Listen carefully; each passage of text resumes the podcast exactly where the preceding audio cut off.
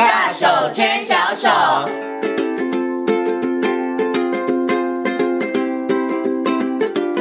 这里是教育广播电台，您现在所收听到的节目呢是《遇见幸福幼儿园》，我是贤琴。接下来呢，在我们节目当中要进行的单元是“大手牵小手”，很高兴的呢为大家邀请到奇威儿童专注力发展中心的执行长廖生光光光老师来到节目当中。我们今天要继续再来跟我们的听众朋友、跟我们的爸爸妈妈一起来谈谈孩子感觉统合相关的问题。Hello，光光老师你好。好，各位听众大家好。嗯，其实啊，我们前面几集哦，跟很多听众朋友提到了这个感觉统合，大家。应该现在初步有点概念了，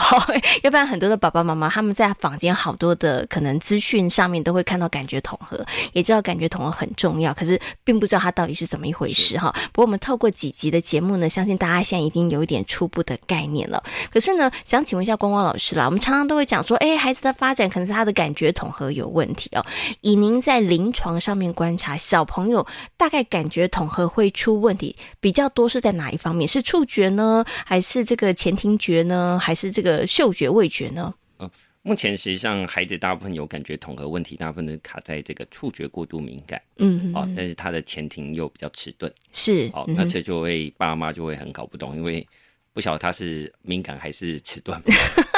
啊，那理论 上，是这两个会综合喽？呃，会都有。呃，基本上就是如果感觉全部都敏感，基本上爸妈也很好带嘛，因为这个小孩就是敏感型，对不对？哎、嗯欸，那全部都迟钝，这个人就是神经大条嘛，这个也很好带嘛，哦，就像傻大姐一样，就是大拉拉的。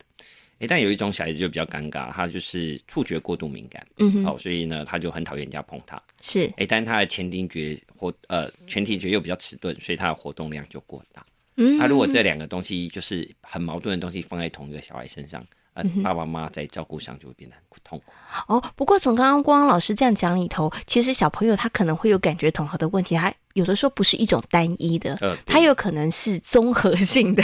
对，触觉上也有一点点状况，然后可能在呃，可能前庭觉上面也有一点点状况。是，嗯。啊通常来说，如果小孩子只有单一问题，基本上那个小孩子就会可以靠自己的意志力去克服它。哦，是。那但是我们通常说，哎，需要协助的小孩，通常就是说，哎，他同时可能碰到两种或三种问题。啊，他努力一个，嗯、另外一个就出错；又再努力一个，嗯、另外一个就出错。嗯哼，所以到后来就变情绪稳定度变得比较弱。哦，所以通常去找光光老师的都是比较复杂的，比较麻烦的。如果小朋友只有一个单一的状况的话，刚才讲，小朋友靠意志力，其实可以爸爸妈妈协助他，嗯、那这个比较容易去克服。但是就像刚刚光光老师举的那个例子，如果哎又敏感又迟钝，哦，这个就很难搞了，因为可能爸爸妈妈怎么做都觉得不太恰当了。对，因为理论上来说，我们要。先把敏感的地方先降低，嗯哼，然后才去把这个迟钝的地方唤醒。哦，啊，但是很多时候我们就是刚好做颠倒的时候，就那个顺序颠倒的时候，你会发现，哎，奇怪，怎么小孩子越来越皮？爸妈就会陷入一种要崩溃的状况，这个就是专业啦，哈，这就就要请专业来协助，你才会知道这个先后顺序到底应该怎么样做哈。那我们之前呢，也曾经跟大家谈到了，在这个触呃感觉统合当中的可能视觉啊、听觉啊、嗅觉、味觉里头，爸爸妈妈可以用什么样的方式，在日常生活当中来协助孩子在这个部分上面的感觉统合，可以呢更加的可能。怎么讲？可以训练啊，或者是让他的发展会更好。那么在今天节目当中呢，我们要就这个前庭觉、还有本体觉，以及呢这个触觉的部分上面，要请光光老师来跟大家进行分享啊。不过我想先请问一下光光老师哦，这个前庭觉跟本体觉，再跟所有的听众朋友来复习一下，哎，它会攸关什么样子的孩子的行为表现呢？嗯呃，前庭觉实际上是在我们的内耳，哈，在我们的耳朵里面，哈，它并不是在额头上，哈。那它在我们的耳朵里面，那它主要负责是对于呃这个地心引力的感受度，嗯哼，哦，然后还有这个平衡感，哦，然后还有头在空间的相对位置，嗯哼，哦，就像我们今天诶去游泳潜水的时候，诶我们就会晓得诶到底哪边是上面，哪边是下面，是，哦，嗯，那实际上这是因为我们有前庭功能呃来保住的。那前庭功能呢，它最重要的功能实际上是察觉速度感，嗯哼，哦，所以呢，就是当我们骑脚踏车啊或开摩骑摩托车的时候，诶可能我们没有看时速表嘛，或者是根本就没有时速表，嗯、但是我还是可以晓我自己到底骑得多快。嗯哼哼，好，那实际上就是靠我们的前庭功能，是，好，所以它跟活动量会有关联性。嗯，OK，好，所以刚刚讲跟速度感、平衡是不是也有点关系？如果你的平衡不太好，你可能你前庭觉发展的不好的话，你可能平衡感不好，所以小朋友是不是走路常会跌倒？有可能。哦，呃，平衡感上跟三个东西有关哈。第一个是脚踝的稳定小孩子如果有这个扁平足啊。哦，这个足跟外翻呐、啊，诶、欸，那他的脚踝稳定度弱啊，但是他平衡感也会不好。嗯，好，那第二个东西实际上是视觉，嗯，哦，视觉。那呃，如果这个孩子有远视，嗯，哦，或者是严重的近视，诶、欸，都会导致。视觉受到干扰，所以它平衡也会受到影响。嗯哼，那再来还有一个就是大家都忽略，就前庭感觉。哦，是，所以如果小朋友常常跌倒的话，那你可能如果前面那两个因素都排除了，视力啊，还有这个脚踝的部分都排除的话，那大家就要注意了，可能他前庭觉得发展不够好，所以他平衡上有问题。好，那刚刚的光光老师为大家介绍这个前庭觉，那我们接下来谈谈本体觉是什么呢？哦。本体觉实际上就是啊，那个大家大概就是比较常忽略的一种感觉哈。本体觉它实际上藏在我们的肌肉的关节的交接处，哦，它实际上是在我们的韧带上面啊。当我们的韧带呢被动的被拉扯的时候呢，它会告诉我们自己的身体，哎，要察觉自己的手脚。哎，大概在哪个位置？嗯嗯嗯。所以基本上我们在动作模仿的时候很简单，我们虽然看着对方在做动作，哎，但是我可以立即做出跟他一模一样的动作啊，因为它可以让我察觉到我自己的手脚相对位置。是，嗯哼。啊，那相反的，这个本体觉比较弱的小孩子，就好像就像呃，我最常讲。呃，那感觉有点像是冬天我们戴着手套，哎、欸，但是我要拿钥匙去开门，嗯哼，哎、欸，那个钥匙就是 插不进去啊啊！但是这个东西比较像是触觉被干干扰住，好、嗯，那本体觉比较弱的小孩子，基本上就像冬天戴手套一样，就、嗯、是他是戴在他全身，嗯嗯哦，你做一个动作，他做了老半天就是没办法跟你做的一样。哦那所以这种小孩就是很容易不小心打翻东西，嗯哼，哼，哦，明明杯子放在那边，他一转身就可以把杯子摔到地板上，是，哦，或者是哎走路很容易撞到家具，好，哦，那这些都是呃本体觉比较弱，所以呢，本体觉实际上会跟小孩子在力道控制啊，动作模仿的效率。哦，这两个部分会有很大的关联。哎、嗯，那我有个好奇，想请问一下光光老师，刚刚光光老师有提到模仿，对不对？那小朋友常常你知道左右不分啊，这、嗯、样那个那那个会不会跟本体觉有关系啊？呃呃、那个跟这个呃，我们讲惯用手建立和双侧协调不成熟啊、呃，这个部分有关。哦，比较有关，跟本体觉没有那么大，呃、有有也有一点点关系。它实际上就是呃，如果本体觉比较弱的小孩子，他在双侧协调的效率。也会比较弱，所以导致他最后在这个策划的发展上会稍微比较弱。哦，所以如果家里面的小朋友，我们刚刚讲的他平衡感不太好，或者左右不太能够分，对不对？那这个你可能就要怀疑他可能是前庭觉或是本体觉部分上面可能出了一些问题了。OK，好，那我想接下来就要请光光老师来跟呃所有的听众朋友，所有的爸爸妈妈来讲一下啦，就是如果在日常的生活当中，爸爸妈妈可以做什么样的事情，然后来帮助孩子在这个前庭觉或是本体觉上面的发展可以比较好一点点，避免我们刚刚说的可能走路那个平衡感不好啊，容易跌倒啊，或者左右不分啊。嗯，好，呃，实际上在前庭觉方面，实际上爸爸妈妈都呃不要错怪孩子哈。啊、呃，前庭觉在四岁之前，基本上他是没有什么发展的。嗯，等到四岁的时候，他会突然快速发展。所以呢，小孩子到四岁的时候就会特别的皮，嗯，因为很喜欢爬高啊，啊、呃，喜欢在这个走在花。走在那个路上，看到那个有凸起来的那个呃花圃啊，他就一定要在上面走。对，嗯。那实际上我们就说，哎、欸，你就好好走地板，你为什么要走那边啊？实际上不是，他在想办法练自己的平衡。嗯，而且有点像走独木桥啊，或者是走钢索的感觉。好，那为什么他要这样做呢？实际上很简单，在四岁之前呢，小孩子的平衡感比较依赖视觉，还有他的脚踝稳定度。嗯哼哼哼。那但是等到等到四岁以后，他开始要玩一些高难度的东西，比如说他开始要丢接球啊。哦，那他需要一边跑一边看东一边抓东西。嗯，那他在他在跑步的时候，他要怎么保持平衡？嗯，他眼睛就是在看物品，是对，对，所以他的视觉现在就是用来追视物品。嗯哼，哎，那他要靠前庭功能来保持他的平衡。那这时候因为视觉要挪作他用，所以前庭觉的重要性就会开始出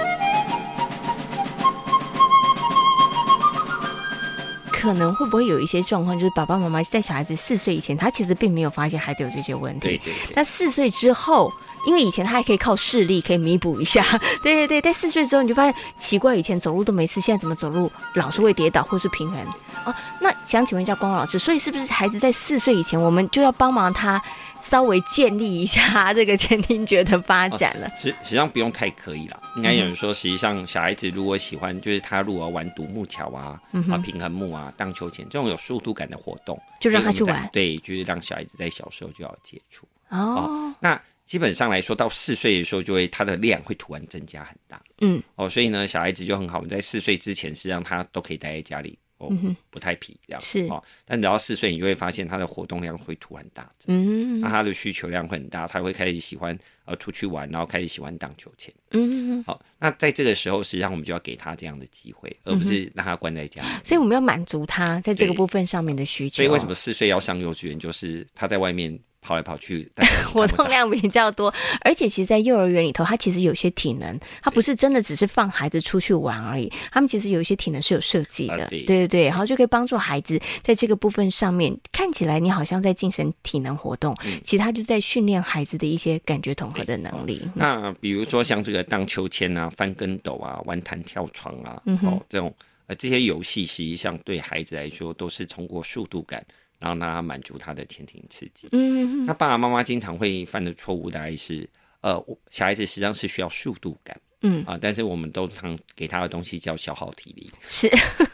啊，是。比如说，哎，我骑脚踏车很轻松嘛，哎，速度又够快嘛，嗯、对对。哎，这样我很快就可以满足我自己的对于速度感的追求。嗯，但是呢，爸爸妈妈就哎，因为交通不好嘛，对不对？会担心啊，会担心他受伤嘛。嗯所以没关系，那你就跑步吧。哦，所以呢，我们现在就变得很好，我们就是喜欢叫小孩去跑步。嗯，但跑到小孩已经累死了，但是他的感觉功能实际上还没有得到足够的刺激啊，哦，那就很容易就是，经常你会看到小孩子就累到已经不知倒地了，但是他打死不肯从游乐区回家。是，哦，那就很简单，因为我们把他体力消耗掉了。嗯，哎，但是他对于速度感的需求量上是没有满足。所以爸妈这时候要稍微放宽心，对不对？就是还是要让孩子，比如说骑脚踏车，然后荡秋千，对。可是想请问光光老师，但是这个速度上，爸妈还是可以稍微控制一下吧？当然可以，因为怕有的小孩子真的是飙速很可怕哈。可是刚刚讲是有的小朋友飙速，但是我知道有的小朋友他很害怕，他真的不敢去荡秋千，他觉得那个荡高那个速度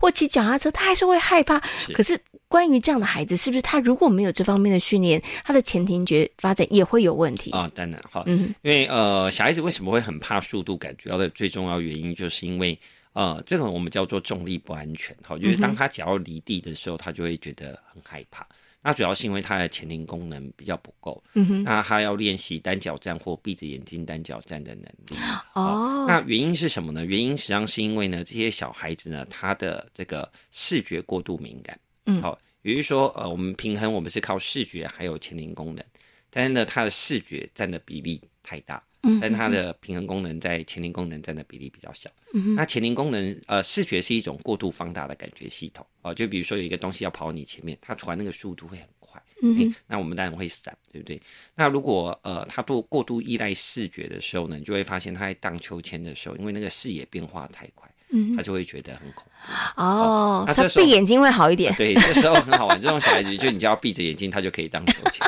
是。好，所以通常碰到这样的小孩子，我都跟妈妈讲说，我们要一些技巧。什么技巧呢？通常我们碰到这边，我们就会自己坐在上面。然后我们鼓励小孩子说：“那你帮我荡啊。”哎，那他推着你荡，觉得你好像玩得很开心，哎，他就会想要上来。是。他上来以后，你就跟他讲说：“很简单，你要不要闭着眼睛做一下？”嗯。好，那我们先荡慢一点，让他闭着眼睛做一下，然后再叫他：“哎，你张开眼睛。”是啊，哎，他就觉得，好像还好嘛，哦，所以要有步骤性的啦，对不对哈？但是像刚刚我们讲的，有一些有速度的一些运动、一些活动，其实还是要让孩子去参与，还让孩子去学习，因为这个对于他前庭觉的发展来讲，其实是重要的。而且他如果没有被满足的话，他等于呃这个发展上面可能就会失衡了，对，就不是那么好了。前庭功能在下一步就是手眼协调，嗯，哦，因为他的他的这个眼睛可以。挪做做视觉追视，嗯哼哼哼，对对啊，我们的前庭功能来保持平衡，那我眼睛就可以去看跑来跑去的球啊，嗯，啊动作。那所以他的眼球动作和手眼协调的动作才能出。来。啊。啊，但是如果一个小孩子一开始他的视觉就一直用来做保持平衡，嗯哼哼，他眼睛就没办法挪做其他的用哦，是，所以等到以后长大，哎，要抄写联络簿的时候，你发现前庭功能有问题的小孩子，绝大多数在学校要抄写联络簿的时候，他很困难呐、啊。嗯、对，因为他的手眼没有办法，他的眼睛我拿来做平衡都不够了，我还要拿去看，然后写这件事就有困难了。所以等到后来就变，然后国小的时候，他们就经常在抄写联络簿的时候的配合度和意愿就会特别低，就会很慢了，对对不对？然后当然就会有一些可能这个冲突啦，嗯、对对对，对孩子在学习的困扰。因为小孩子写联络簿老是漏字，妈妈火气一定。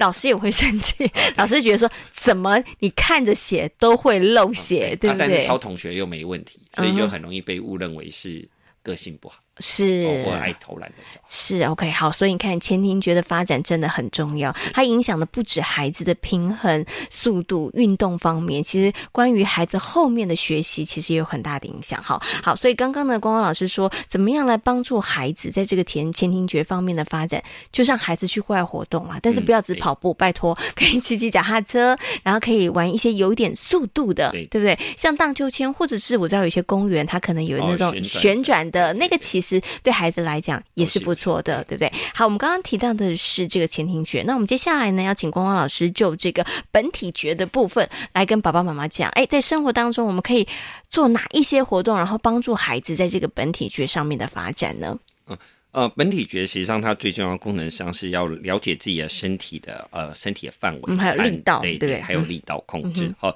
所以我们先从这个身体范围或力道控制这两个东西来看，实际上。呃，小孩子在小时候经常都在练这些东西，嗯、哦，比如说小时候小孩子最喜欢就是箱子，有没有？就是大小箱子，就是你在 PC Home 买的东西，他就是什么都不要，但是他要那个箱子，他想钻进去，对，他要钻进去再钻出来，然后我们一直说啊，箱子好脏啊，怎样怎样哈，啊、呃，但是你会发现给孩子一个箱子，他就可以玩的很开心，很简单。各种不同的箱子，小孩子实际上没办法预估自己的身体的大小，嗯哼，哼，哦，所以他透过在这个钻山洞啊，哦，钻布笼啊这些动作当中，哎，他会渐渐理想，他说，哎，他自己的身体的大小和范围，好，哦，所以爸爸妈妈你会发现，就算你不给他山洞，他也会钻你家的椅子，哦，是。那但是现在因为现在家里沙发比椅子多，哈，哦，沙发的那个高度大概只有二十公分，哦，沙发钻不了，对，他钻不了，哈，哦，所以现在小孩子能玩这些游戏就变得比较少。好，那所以呢，实际上我们可以额外的创造，而比如说箱子我们留下来，好、嗯，或者是什么呃，这个椅子比较高的这种呃，可能餐桌椅啦，对对对，好、嗯，然后我们就或是餐桌下面其实也可以，对对对，就会让他练习去转。好、嗯，你会发现一开始小孩子手脚很容易撞到，后来他渐渐就不会撞到，嗯、就代表说他渐渐了解自己的身体大小范围。哦，那第二个东西实际上是有点像套圈圈，嗯，好，套圈圈就很简单，就是像我们呃以前都会有一根棍子，然后哎就是有很多这个。呃，绳子做的或塑胶做的，哎、欸，我们让孩子练那个套圈圈。嗯、夜市也很多啦，啊，夜市也很多了，对、嗯、啊。那这个这个套圈圈实际上就是练力道控制。那我们怎么观察一个小孩子力道控制好和力道控制不好？哦、啊，我们大部分小朋友在投投东西的时候，我们是用手的力道去控制我到底可不可以丢准。嗯哼。但力道控制有问题的小孩，他就不是，他是用身体的距离来做控制。哦、嗯，他会用最大的力。哎，结果发现丢超过，他就会后退一点再丢，啊、嗯，这就是代表说这个小孩子在力道控制哦比较弱，好、嗯，那力道控制的比较弱的小孩子比较容易被误会了哦，因为他每次想要跟人家玩，玩到后来都变大了，是，那实际上并不是他个性不好，而是他力道控制不好，哦，那力道控制的练习，实际上我都会跟爸爸妈妈讲说，最简单的方法就是让他练习套圈圈，嗯，好，那当然你要让他打篮球，可能就。太重了，那个他也是一样用同样的力道在打压，对，好，所以那个，而且讲来篮球框那么那么高哈，他大概用用全身的力量，大概也都投不到哈。那他就会学到，就是每一次都用全身的力量，他反而会练到就是用全身的力量哦。那这个东西反而对力道控制。协助是并不大的。好、嗯，那第三个东西实际上最简单就是呢，诶，实际上呢，大家都会发现，就是小孩子一定会玩畅游，哈，嗯，所以实际上最简单的方法就是跟小孩子做，哎，请你跟我这样做，嗯，啊，是，对，比如说我们做一个动作，哎，他就要做一个动作，哎，我们做另外一个动作，他就要做另外一个动作，哈，透过身体动作模仿的过程，哎，他就可以了解，哎，他自己的动作到底跟爸爸妈妈一不一样，嗯，只是在比较小的小孩，特别在四岁五岁的小孩。我们可能要有镜子，我觉得你在跟他玩的时候，你要有镜子，嗯、哦，就变哎、欸，你做给他看，但是两个人都面对镜子，那他要透过视觉来了解哦自己的手有没有跟你一样、嗯、哦，因为我们想说你跟我做一样的，但是孩子他觉得他做了，但他并不知道他做的对还是错，那这样其实是没有什么帮助的。那如果可以有镜子的话，他其实可以更清楚知道哦。为什么你举的手举的方向跟我的方向不一样？哦，对对对对哦，他就比较能够察觉到我们当中的不同，然后去做一些修正了。所以，我们通常在带孩子的时候，实际上就是，特别是如果在大班以下的小孩子，像如果我们要做本体觉的游戏的时候，如果有镜子，小孩子学习的效率就会很快。哦，但是如果没镜子，他学习的效率就会比较慢。嗯，哦，那并不是小孩子皮不皮，而是。啊，他的成熟度还没到那么高。哎、欸，那我有个问题想请问一下光光老师，所以如果训练孩子的本体觉，我们送小孩子去跳舞，哦、或者是那种律动的，会不会也还不错？哦，会会很好。哦，对，呃，通常来说，实际上小孩子在小时候的阶段，他并不是最重要的东西，并不是学业学习，嗯，他并反而是要把自己的身体的感官各个系统搞清楚，嗯，哦，就像你买一台车子，你要晓得各个设备，是是是，哦，我也是开了十年之后才说，哎，原来我有雨刷，哦，那这样就太逊了，啊，对，哦，那实际上小孩子一开始 一开始的时候，最重要就是要去了解啊他自己的身体。啊，各个部分的功能，好、哦，那他有足够的动作技巧之后，他的学习效率才会增加。嗯，OK，所以我觉得像刚刚光光老师提到第一个那个游戏，其实是很容易在家里面执行的，纸箱或者是这个餐桌的椅子，对不对？嗯、或者是你可以刻意，我还知道有人可能用什么堆面，嗯，那个可能抱枕，啊、也可以把它堆成像一个小小的山洞。其实那个真的是可以让孩子知道我的身体要认识自己的身体，然后我的身体要怎么样运用。对，对，对，我觉得那是一个很好的、很好的方式哈。所以刚刚呢，光光老师有提到了，在这个本体觉的部分上面，爸爸妈妈可以从一些活动，然后去帮助自己的孩子。那甚或呢，其实让小朋友去学习律动、舞蹈。其实也是一个还蛮好的方式了哈。好，那我们今天呢，就这个呃前庭觉还有本体觉的部分呢，跟所有的听众朋友进行分享。那触觉的部分，因为我们之前啊，其实已经谈比较多了，啊、但是我想最后还是请光老师花一点点时间，跟爸爸妈妈来提醒一下，如果家里的小孩子真的是触觉敏感的话，我们怎么办？碰他一下就哇哇叫的，我们可以怎么办？嗯，哦，触觉比较敏感的小孩子，实际上主要的原因是因为他在。呃，因呃，就是两岁以前，他的触觉经验比较不足，嗯哼，好、哦，所以呢，他因为两岁之前小孩子是什么都爱摸，哦，那等到两岁之后，他就开始变得一个很神奇的状况。如果小时候没摸过东西，他长大就不敢碰，嗯哼，哦，所以，啊、呃，这时候爸爸妈妈可以用的东西大概是，这时候爸爸妈妈可以用的东西就变成可能我们可以多帮他按摩，然、哦、后多给他拥抱，是、哦，然后提供他足够的感觉经验，是，哦、那这样他。触觉就会渐渐降低。好，所以就是小朋友出生之后，爸爸妈妈常抱他，要常常拥抱他，对不对？然后不用太担心，你抱孩子，小孩子以后会变得这个很赖皮，然后这就不会担心。哎、欸，真的有好多爸爸妈妈会觉得说，哎、欸，我万一一直抱他，一直要我抱怎么办？别担心，他真的要你抱的时间不会很长啦。